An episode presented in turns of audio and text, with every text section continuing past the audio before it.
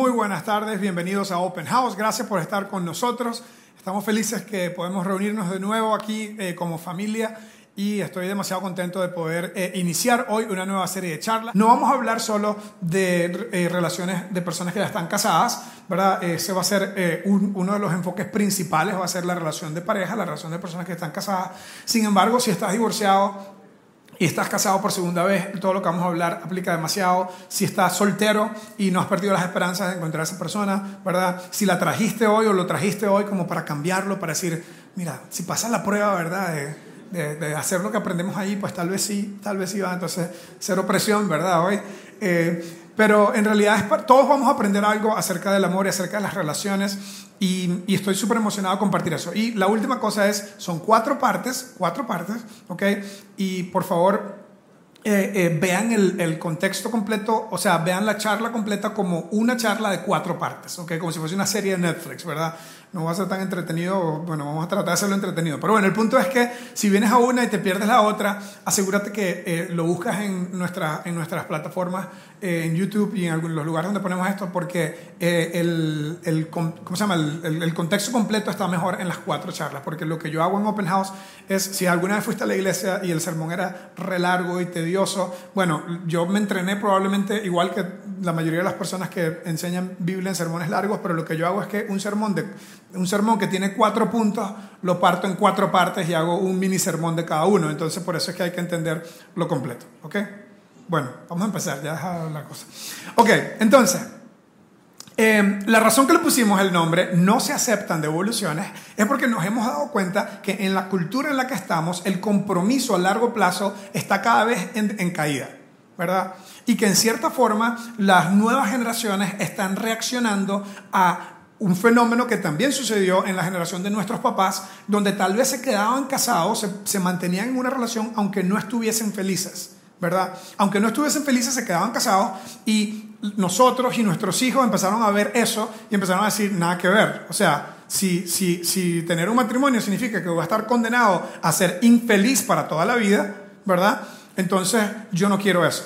Y en cierta forma, como la cultura tiene mucho el efecto del péndulo, ¿verdad? Este, Estamos en un momento donde la gente está como yéndose al otro lado contrario, donde dice básicamente yo, yo no me pidas que defina la relación, no me pidas que le pongamos fecha. Es más, si quieres que defina la relación, la voy a definir como terminada. La relación está terminada, ya la acabamos de definir. Y esa es como la cultura en la que estamos. Cuando nos piden definir la relación, la definimos y la terminamos, ¿verdad? Entonces, eh, sin embargo, es cierto que las relaciones de pareja es, es algo maravilloso, puede ser algo maravilloso. Entonces, lo que yo estoy proponiendo a través de esta serie de, de cuatro charlas de no se aceptan devoluciones es no estoy proponiendo mantenernos en una relación donde estamos eh, do- donde las cosas no están funcionando bien y mantenernos infelices para toda la vida no estoy proponiendo eso y tampoco estoy proponiendo que al tener la primera incomodidad tiremos la toalla y nos rindamos y, y- y- y nos, nos separemos o nos divorciamos ¿ok?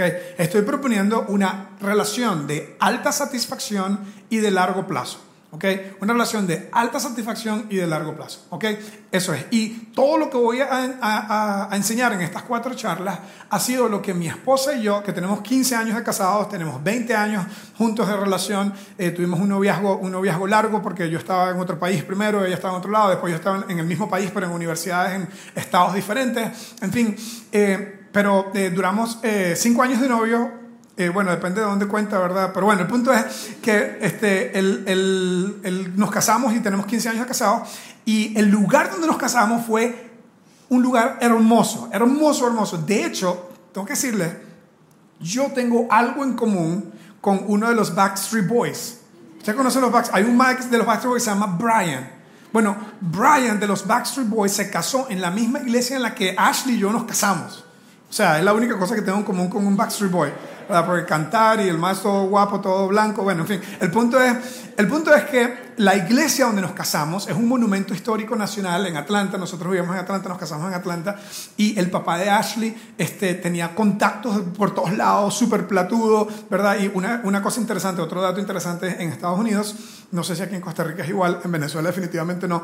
Cuando las personas se casan, eh, usualmente el papá y la mamá de los novios pagan todos los gastos todos los gastos de la, de, de, la, boda y de todo va por cuenta del papá y la mamá de los novios. Tremendo negocio. Eso es buenísimo. Yo pagué la limosina, nada más. No pagué más nada. La iglesia era re carísima. De hecho, les tengo una foto, una foto de la iglesia. Esta se llama Peachtree Christian Church. Es la, creo que tenemos una foto. Ahí está. Esta es la iglesia donde este negrito que está aquí se casó. Ok. O sea, mira eso, es increíble, parece como, como Westminster Chapel en Londres. ¿eh? Es una iglesia maravillosa y la única razón que nos casamos allí porque era carísimo es porque el papá de Ashley lo pagó y el papá de Ashley conoció a una persona que le consiguió un lugar ahí porque hay cuatro bodas todos los sábados del año, ¿verdad? Y es muy difícil conseguir una boda aquí. Después les muestro las fotos de del álbum, ¿verdad? Pero esta es una, una, una foto de la iglesia. ¿Y por qué estoy diciendo esto yo? Ah, ok, porque la razón que estoy diciendo esto es porque este fue el lugar donde nos casamos y para poder casarnos aquí, primero, gracias al papá de Ashley. Segundo, que tenía ese recontacto y eh, digo que pagó y que tenía el contacto, porque no solamente teniendo la plata lo puedes hacer, tienes que tener el contacto que te entrar. En fin, ese no es el punto. El punto es que el pastor de esta iglesia, que esta es una iglesia entre cristiana y, entre cristiana y católica, es como episcopal se llama. Este, pero bueno, en fin, el punto es que el, vamos con el Señor, y yo creo que sacerdote pastor, no sé, el reverendo. El reverendo nos dijo, para que ustedes se puedan casar aquí, el único requisito que tenemos es que tienen que completar un curso prematrimonial. ¿Verdad? Y yo dije, pensaba que el requisito era tener un contacto y pagar. No, hay un tercer requisito. Hay que, hay que hacer el curso prematrimonial. Y yo volví a ver así como que, o sea, este señor obviamente no sabe que yo soy un, graduado de seminario, que ya soy, o sea, estudié consejería. O sea, yo podría enseñarle a él probablemente, ¿verdad? Pero bueno, hay que hacer el curso porque si no nos dejan casar ahí. Hicimos el curso prematrimonial y resulta que el curso prematrimonial nos salvó el matrimonio en los últimos 15 años. Una vez al año al menos nos salvó el matrimonio, no mentira. Pero realmente el curso prematrimonial que nosotros hicimos se convirtió en nuestra estrella norte para nuestra relación. ¿Okay? Y lo que voy a hablar en las próximas cuatro semanas está completamente fundamentado en lo que aprendimos durante ese curso prematrimonial que hicimos seis meses antes de casarnos, que otra vez a mi esposa y a mí nos ha ayudado vez tras vez en nuestra relación. Y otra vez, lo que vamos a hablar no solamente para parejas casadas, porque eh, también va a aplicar mucho a los jóvenes que todavía no se han casado y que tienen, un, tienen una ventaja sobre los que ya estamos casados, y es que no has escogido todavía no has escogido todavía, porque gran parte, gran parte es, la, es, escoger bien antes de casarte. Pero una vez, eso no quiere decir que no tenemos esperanza los que, los que ya están casados y dicen, puchica, ¿será que escogí mal? No, como vamos a, como vamos a aprender hoy, no se aceptan devoluciones, ¿verdad? No puedes decir, bueno, ya aprendí ya en la iglesia esa de Open House, que ni es iglesia, ni sé qué es, que puedo devolver ahí la, la, la mercadería si no, me, si no me quedó. Y eso es exactamente lo que no estamos tratando de decir. Estamos tratando de decir que a pesar de que las relaciones de convivencia, de pareja, de en realidad cualquier relación tiene sus complejidades, Dios tiene un plan para que sea una relación de alta satisfacción y de largo plazo. ¿Y cómo se logra eso? ¿Ok? Entonces, lo primero que vamos a decir es que el que si creemos, si tenemos una visión creacionista del mundo, si Dios hizo todo lo que vemos, entonces Dios, imagínate, Dios hizo la relación de pareja. Imagínate, Dios fue el que inventó el sexo. Ese es mi tipo de Dios. ¿Verdad? O sea, la relación de, de, pareja es idea de Dios. De hecho, independientemente de lo que tú pienses acerca de las historias de la Biblia, de la creación, por ejemplo, muchas veces mucha gente piensa que las historias de la creación no son necesariamente algo literal, sino una especie de eh, fábula que nos enseña una moraleja, ¿verdad? Yo particularmente eh, eh, tengo una, una, visión o una creencia de que, lo, de que me hace más sentido lo, la creación del mundo como me lo dice la Biblia, a como lo dice Darwin o la ciencia, que todavía están más confundidos entre ellos mismos. El punto no es tanto de cuál es tu teología creacionista versus evolucionista, sino tal vez poner atención a un par de cosas importantes que vemos en el relato de la creación. Dios hace al hombre en un lugar perfecto y hace a una mujer para que haya compañerismo, para que haya amistad.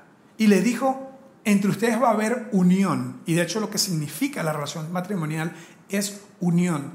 Dos personas, dos individuos que deciden estar unidos. Hay una tercera entidad que cuando la hacemos, como decía Daniel, enfocado en seguir el manual de Dios, esa unión funciona. Y de eso es lo que vamos a hablar. Y de eso es lo que vamos a hablar, de que hay una forma como la relación matrimonial puede funcionar. Entonces, lo primero que vamos a decir es, hay una gran diferencia entre enamorarse y permanecer enamorados para toda la vida. Una gran diferencia, ¿ok? Entonces, primero, el requisito para enamorarse es respirar. Si tú respiras, calificas. Cualquier persona que respire puede enamorarse. Puedes enamorarte varias veces, puedes enamorarte de la persona que ves en televisión, de una persona famosa, un famoso, un cantante. En mi caso me enamoré de un futbolista que se llama Messi. No, mentira. No. Puedes, enamorarte mil veces, puedes enamorarte de quien sea. La cosa es que enamorarse es fácil. No hay ningún trabajo que tienes que hacer, pero si quieres permanecer enamorado para toda la vida, si quieres estar en una relación de alta satisfacción y de largo plazo, el requisito es, el requisito para permanecer enamorado es tener un plan. Tener un plan. ¿Ok?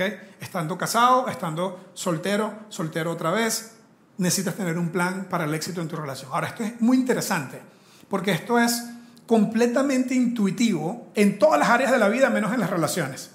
Es decir, si yo empiezo un negocio, es intuitivo que tengo que tener un plan para el éxito. Si estoy tratando de aprender un instrumento musical, tengo que tener un plan. Tengo que tener disciplina. Si estoy tratando de aprender un deporte como atleta, tengo que tener un plan. Entonces, en todas las áreas de la vida hace demasiado sentido esto, pero en las relaciones es como que, no, es que él me trata muy bien y todo va a funcionar. Me trata como una princesa. No, es que ella, la verdad, es súper amable, solo come ensalada. No, no, o sea, es perfecta, ¿verdad? Ahí viene la frase de, en el amor miento que dijo nuestra programadora neurolingüística que dijo ahorita que uno miente cuando está enamorado. ¿verdad? El punto es que si no tienes un plan, probablemente estás planeando fracasar, aunque no lo sepas. ¿okay? Entonces vamos a hablar de cuál va a ser ese plan. ¿okay? Y hoy, como dije, es la primera parte, es la introducción. El plan, de hecho, lo voy a, a exponer y a detallar en la segunda charla la próxima semana, no se la pierdan, pero hoy voy a hablar del el requisito o el prerequisito antes de tener el plan. ¿ok? Y es que lo mejor que tú puedes hacer por tu pareja, con la persona que estás, o si, o si estás soltero, con la persona que vas a tener en un futuro, lo mejor que puedes hacer es trabajar en ti mismo. Trabajar en ti mismo. Eso es lo primero. Antes de empezar, antes de decidir cuál es el plan para el éxito de pareja, cuál es ese, ese, ese mapa, ¿verdad? Ese, ese, esa forma de pensar, esa filosofía, esas prácticas, esos hábitos que vamos a hablar en la charla 2, 3, 4. Antes de cualquier cosa tenemos que empezar por el principio. Y el principio es que el matrimonio va a ser mejor si tiene mejores individuos. El equipo va a ser mejor con mejores jugadores. Y lo primero que tú tienes que hacer es tener un compromiso a trabajar en ti mismo a trabajar en ti misma. ¿okay? Y eso es totalmente antiintuitivo también. De hecho, la mayoría de la gente piensa, ve la siguiente lámina, la mayoría de la gente piensa, ¿sabes cuál es el problema en esta relación? Y luego hacen esto. Tú. Eso es lo que la mayoría de las parejas que están teniendo relaciones que no son de alta satisfacción y relaciones disfuncionales están siempre apuntando con el dedo lo que está mal con la otra persona tenemos la tendencia a hacer eso, tenemos la tendencia a juzgar a otras personas. Y pensamos, si solo él hiciera esto, y si solo ella hiciera esto, si solo él se portara como antes cuando éramos novios, si solo ella fuera un poquito más esto, y, y llenamos todo esto con la idea de que hay algo mal con otra persona en esta relación, no necesariamente conmigo. Y tenemos que comenzar para poder tener una relación de alta satisfacción de largo plazo, tenemos que comenzar, comenzar escuchando al teólogo norteamericano muy conocido que se nos murió antes de tiempo, que dijo que la única persona que puedes cambiar es la persona en el espejo. ¿Quién dijo eso? Michael Jackson, no es teólogo, ¿verdad? No, era, teólogo, pero muy sabia esa, esa palabra, esa canción. La única persona que puedes cambiar es la persona en el espejo. MJ tenía razón. Tienes que comenzar contigo mismo. Okay, en lugar de decir, el problema que tengo en esta relación es que escogí mal, es que esta persona cambió, es que esta persona... No, no, no. Tienes que dejar todo eso a un lado y tienes que decir, voy a poner un espejo magnificado enorme enfrente mío y me voy a hacer la pregunta, ¿soy yo una persona saludable para mi pareja? ¿Soy yo una persona saludable para mi pareja? Eso es lo primero que tenemos que hacer. Un matrimonio va a funcionar mejor cuando está compuesto por dos personas que están continuamente con una lupa, o no una lupa, o un, espejo magnificado enfrente. Que están viendo siempre hacia adentro para mejorar individualmente. Dos personas que hacen eso, casi que podemos dejar la charla hasta aquí, ¿verdad? Y hablamos la próxima semana de otro tema, pero eso no va a pasar porque ya, ya hacemos toda la planificación. Pero si solo hacemos eso, vamos a tener altas probabilidades de éxito en la relación. Tenemos que trabajar en nosotros mismos. Es importante darle doble clic a este asunto porque la mayoría en las relaciones de pareja y en las relaciones humanas tenemos la tendencia a apuntar lo que está mal con otros. Es lo que dice la siguiente lámina. Una persona ser una persona saludable requiere un compromiso a la madurez personal, un compromiso a mejorar como persona. Entonces, lo primero que estamos diciendo hoy para todo el mundo, casado, soltero, divorciado, es si tú quieres tener buenas relaciones, si quieres tener una buena relación de pareja, tienes que ser una persona comprometida a ser mejor. Yo tengo un amigo que es el director de Franklin Covey para toda Costa Rica, Eric se llama, él dijo una frase que nunca se me olvidó, dije, dice, envejecer es inevitable, madurar es opcional. Todos nos estamos poniendo viejos, yo cada vez me veo en el espejo, ¿verdad? Me estoy poniendo, tengo más canas por aquí por los lados, ¿verdad? Ya no soy, ya no soy una joven promesa, tengo 42 años, a veces me siento como de 100 años. El punto es, nos estamos poniendo viejos y no se preocupen, ustedes también se están poniendo viejos, se ven todos muy jóvenes, pero no estamos, es inevitable el que los años sigan pasando. La cosa es que madurar no es un proceso automático. Madurar requiere, primero y principal, el que tomes esa opción. No vas a madurar por, por, por, por, proceso espontáneo. Tienes que ser intencional y tienes que... Entonces, el primer reto que vamos a hacer hoy es el reto a estar en un proceso de madurez personal. ¿Cómo puedo yo ser mejor persona? ¿Cómo puedo yo ser mejor para mi pareja? Ese es el primer compromiso. Un compromiso a la madurez continua, porque es cierto que todos conocemos personas que están avanzaditos de edad y no maduraron ¿Conocen gente así? No levante la mano. si, está, si está con usted, no levante la mano. ¿verdad? Pero si está en otro lado, levante la mano. Si yo conozco a alguien, no, mentira. El punto es, todos conocemos a alguien que creció pero no maduró. Bueno, estamos diciendo, tenemos que nosotros mismos comprometernos a... La primera decisión es, voy a trabajar en mí. Voy a ser una persona intencional acerca de mi propio crecimiento personal. De hecho, eh, eh, en la iglesia en la que yo crecí, de vez en cuando hacían llamados al altar. ¿Alguien una vez estuvo en una iglesia que hacían llamados al altar? No, demasiado católicos ustedes. Esta es una persona que sí. vean lo que se salvaron los católicos. Los que, los que crecieron en la iglesia católica nunca tuvieron que pasar un altar. O sea, ustedes pasaban al altar a recibir la Eucaristía con todo el mundo.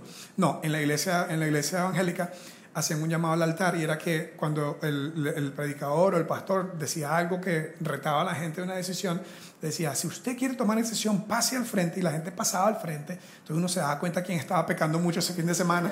Oh, mira, ya sé dónde estaba. Bueno, el punto es que si yo quisiera hacer un llamado al altar, el llamado al altar sería, decidan, vengan hoy aquí a hacer un compromiso con Dios, a ser una persona en madurez continua, a estar buscando madurar continuamente. Y eso, solamente eso, nos ayudaría un montón en nuestras relaciones humanas y especialmente en nuestra relación de pareja. La razón que esto es difícil es porque en la conducta humana todos tenemos una tendencia natural a ver y a monitorear de cerca los errores de los demás y no el nuestro propio. De hecho, esto está documentado por los psicólogos, se llama el error fundamental de atribución. El error fundamental de atribución indica que los seres humanos tenemos la tendencia a juzgar severamente a los demás y justificarnos amablemente a nosotros mismos.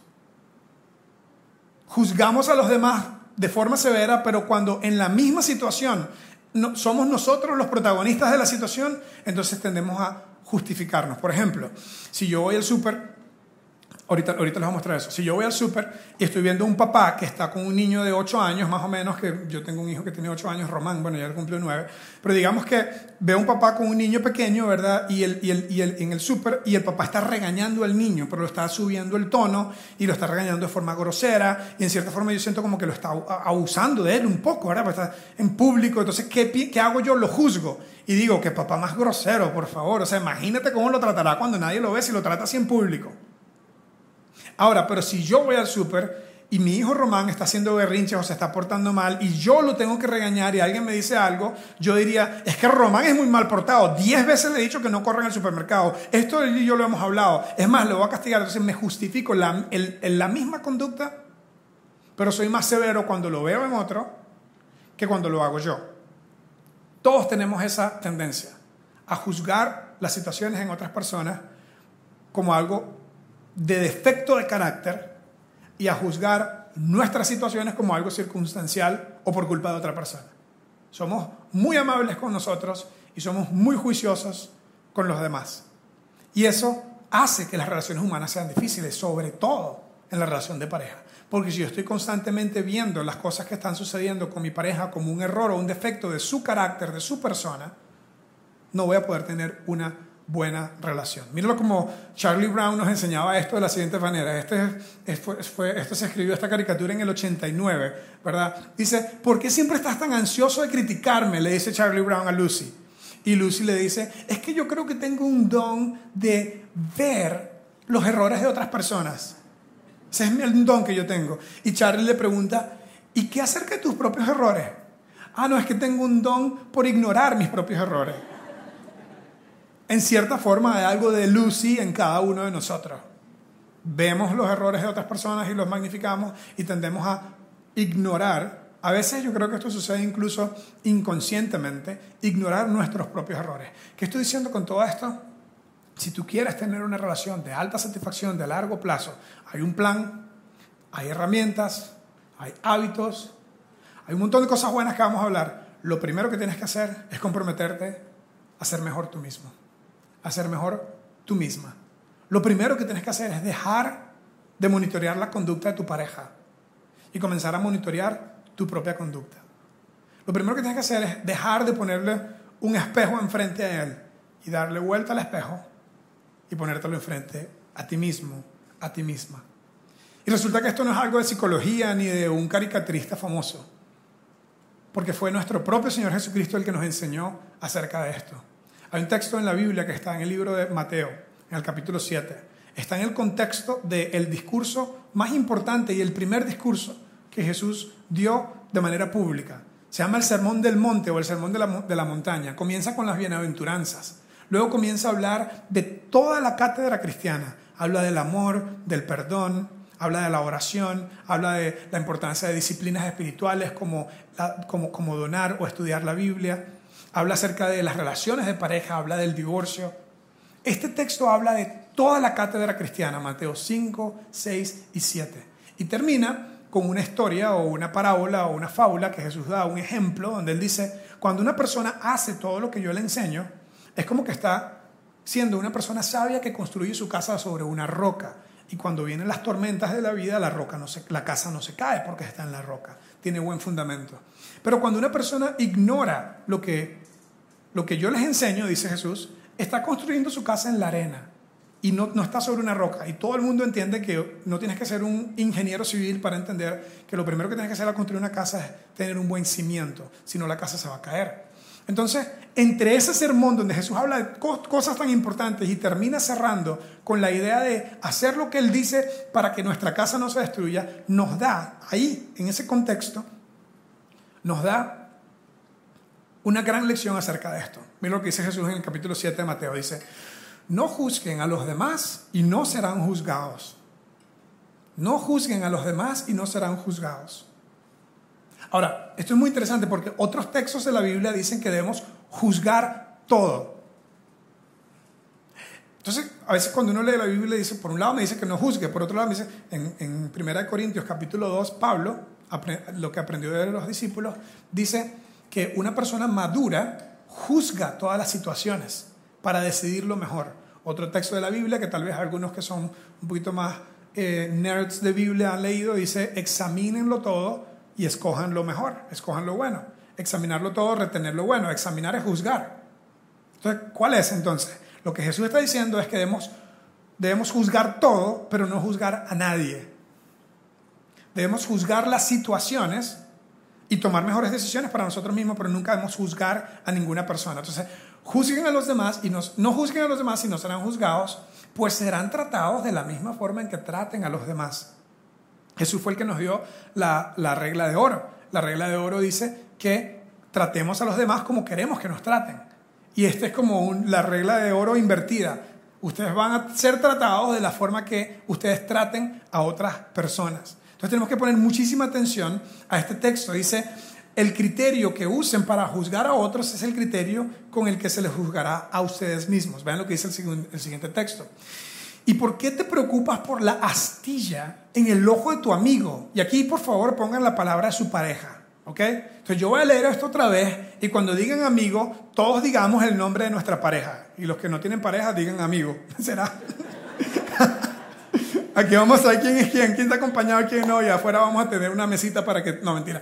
Entonces, vean, Aquí pongan la palabra, los que están casados, los que tienen pareja, pongan aquí la palabra, la, palabra el nombre de su pareja. Ahí se me fue esta cosa. Vamos para que venga, que nos está fallando aquí la tecnología. Ok, ahí va.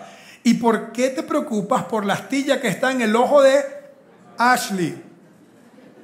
Julio, ¿por qué tú te preocupas por la astilla que está en el ojo de Ashley? Ashley, tienes algo aquí en la cara, tienes algo en el ojo, déjame sacártelo. Es que tú tienes este problema.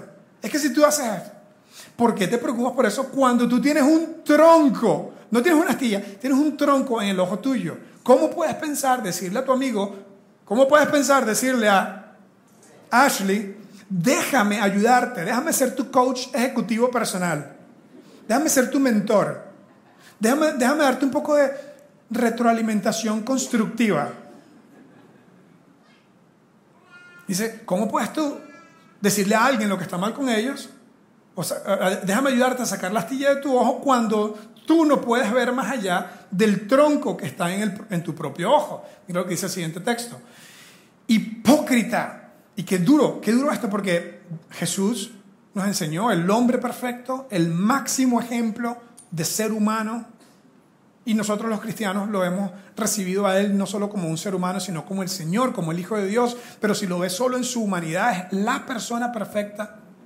Y le dice hipócrita muy pocas veces, muy pocas veces Jesús, de hecho, solamente que yo sepa, dos veces Jesús utiliza esta palabra tan fuerte con grupos de personas o en este caso con su audiencia general con un grupo específico de personas a quien le dijo, recuerdan, un, capítulo completo, también el libro de Mateo, un capítulo completo dedicado a un grupo de personas que Jesús le dice hipócritas, les, dijo que eran sepulcros blanqueados, les dijo que eran una generación de víboras, estaba fúrico Jesús.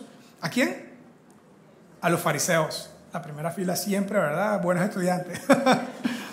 a los fariseos. De hecho, yo, siempre les cuento que mi abuelita, que no estudió, no, fue persona de, leer mucho, cuando uno se portaba mal y venía a darle un beso o un abrazo, le decía, fariseo, le decía, no, no, no me hiciste caso y ahora me vienes a dar un beso y un abrazo. Bueno, Jesús le dice hipócrita a, a los fariseos, porque los fariseos le enseñaban a otra gente y obligaban a que otra gente hiciera cosas y ellos no las estaban haciendo, ¿verdad? O sea que Jesús está siempre en contra de la hipocresía de una persona que enseña algo y él no lo hace. Para mí eso siempre ha sido un terror, ¿verdad? Porque todos los domingos tengo que pararme enfrente de gente y enseñarle cosas y tengo un compromiso de no enseñar cosas que no estoy al menos tratando de hacer yo mismo, ¿verdad? para, para tener un poquito de integridad en ese sentido. Entonces Jesús le dice hipócrita a los que estaban obligando a todo el mundo a hacer cosas y ellos no las hacían. Y segundo el grupo de personas que Jesús le dice hipócrita es a cualquier persona, no grupalmente, que venga a decirle individualmente a otro algo que está mal con él o con ella y no ha visto primero hacia adentro. Solo esas dos veces he encontrado a Jesús estar enojado y decirle a alguien hipócrita. Dice, primero quita el tronco de tu ojo y después verás lo suficientemente bien para ocuparte en la astilla del ojo de tu amigo. Entonces lo que este texto quiere decir es que no hay nada de malo en dar retroalimentación a las personas en nuestra vida. Pero hay una actitud diferente de la persona, hay una actitud diferente que lleva a dar retroalimentación diferente en la persona que está en un proceso de madurez personal. Es decir, que si en algún momento yo tengo la oportunidad de decirle a Ashley algo que creo que ella puede hacer para mejorar nuestra relación, si yo primero he trabajado en mí, mi actitud, mi, mi demeanor, mi, mi, forma, va a ser completamente diferente. Va, va a venir desde un espacio de la humildad, va a venir desde un lugar seguro emocionalmente, donde le estoy diciendo algo que creo que tiene que cambiar y mejorar para que nuestra relación sea mejor. No es que no podemos darle retroalimentación a nuestra pareja, es que no podemos hacerlo si no estamos trabajando en nosotros mismos. Es decir, lo primero que tenemos que hacer para tener una relación de alta satisfacción y de largo plazo es estar comprometidos a trabajar en nosotros mismos. Entonces, esa es toda la parte filosófica. Vamos a hablar súper práctico y después le voy a dar una tarea. ¿ok? Entonces, ¿cómo se ve eso?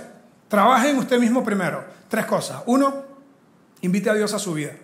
Esto no es algo que tenemos que hacer solos. Creemos que Dios es nuestro creador. Él escribió el manual de instrucciones y tenemos que invitarlo a nuestras vidas y nuestro corazón, nuestra actitud. Cuando invitamos a Dios, esa actitud de humildad, de pedirle ayuda a Dios, a otras personas, ya solo eso nos ayuda a estar en un mejor lugar y una mejor disposición para mejorar. Dos, invite a Dios a la relación. Tienen que estar juntos en eso. ¿Verdad? Si tú quieres estar siguiendo y aprendiendo de Dios y la otra persona dice, no, déjate carajada, eso nada que ver, eso no creo en esos evangélicos, todos son iguales, va a ser muy difícil que den pasos en la dirección correcta si no están juntos en seguir a Dios. ¿Ok? Y por último, sea una persona saludable y segura. Sea una persona saludable y segura emocionalmente. Esto es un concepto que para algunos de ustedes es como que, claro, eso tiene mucho sentido. Y para otros, yo confieso, para mí es un poquito más difícil, ha sido un poquito más difícil entender esa idea de ser una persona segura. Porque cuando yo pienso en seguridad, pienso en alguna amenaza física en mi entorno. Pero no, no, esto no tiene nada que ver con alguien que venga a darte una trompada. Esto tiene que ver con ser una persona emocionalmente segura, disponible, estable. Y como esto es algo tan grande y tan largo, tengo un chorro de subpuntos para esto, ¿verdad? Vean lo que dice lo siguiente. Una persona saludable y segura emocionalmente, ¿cómo se ve? Entre otras cosas se ve así. Se mantiene comprometido y conectado. No tira la toalla cuando está incómodo. No dice, ay no, qué pereza.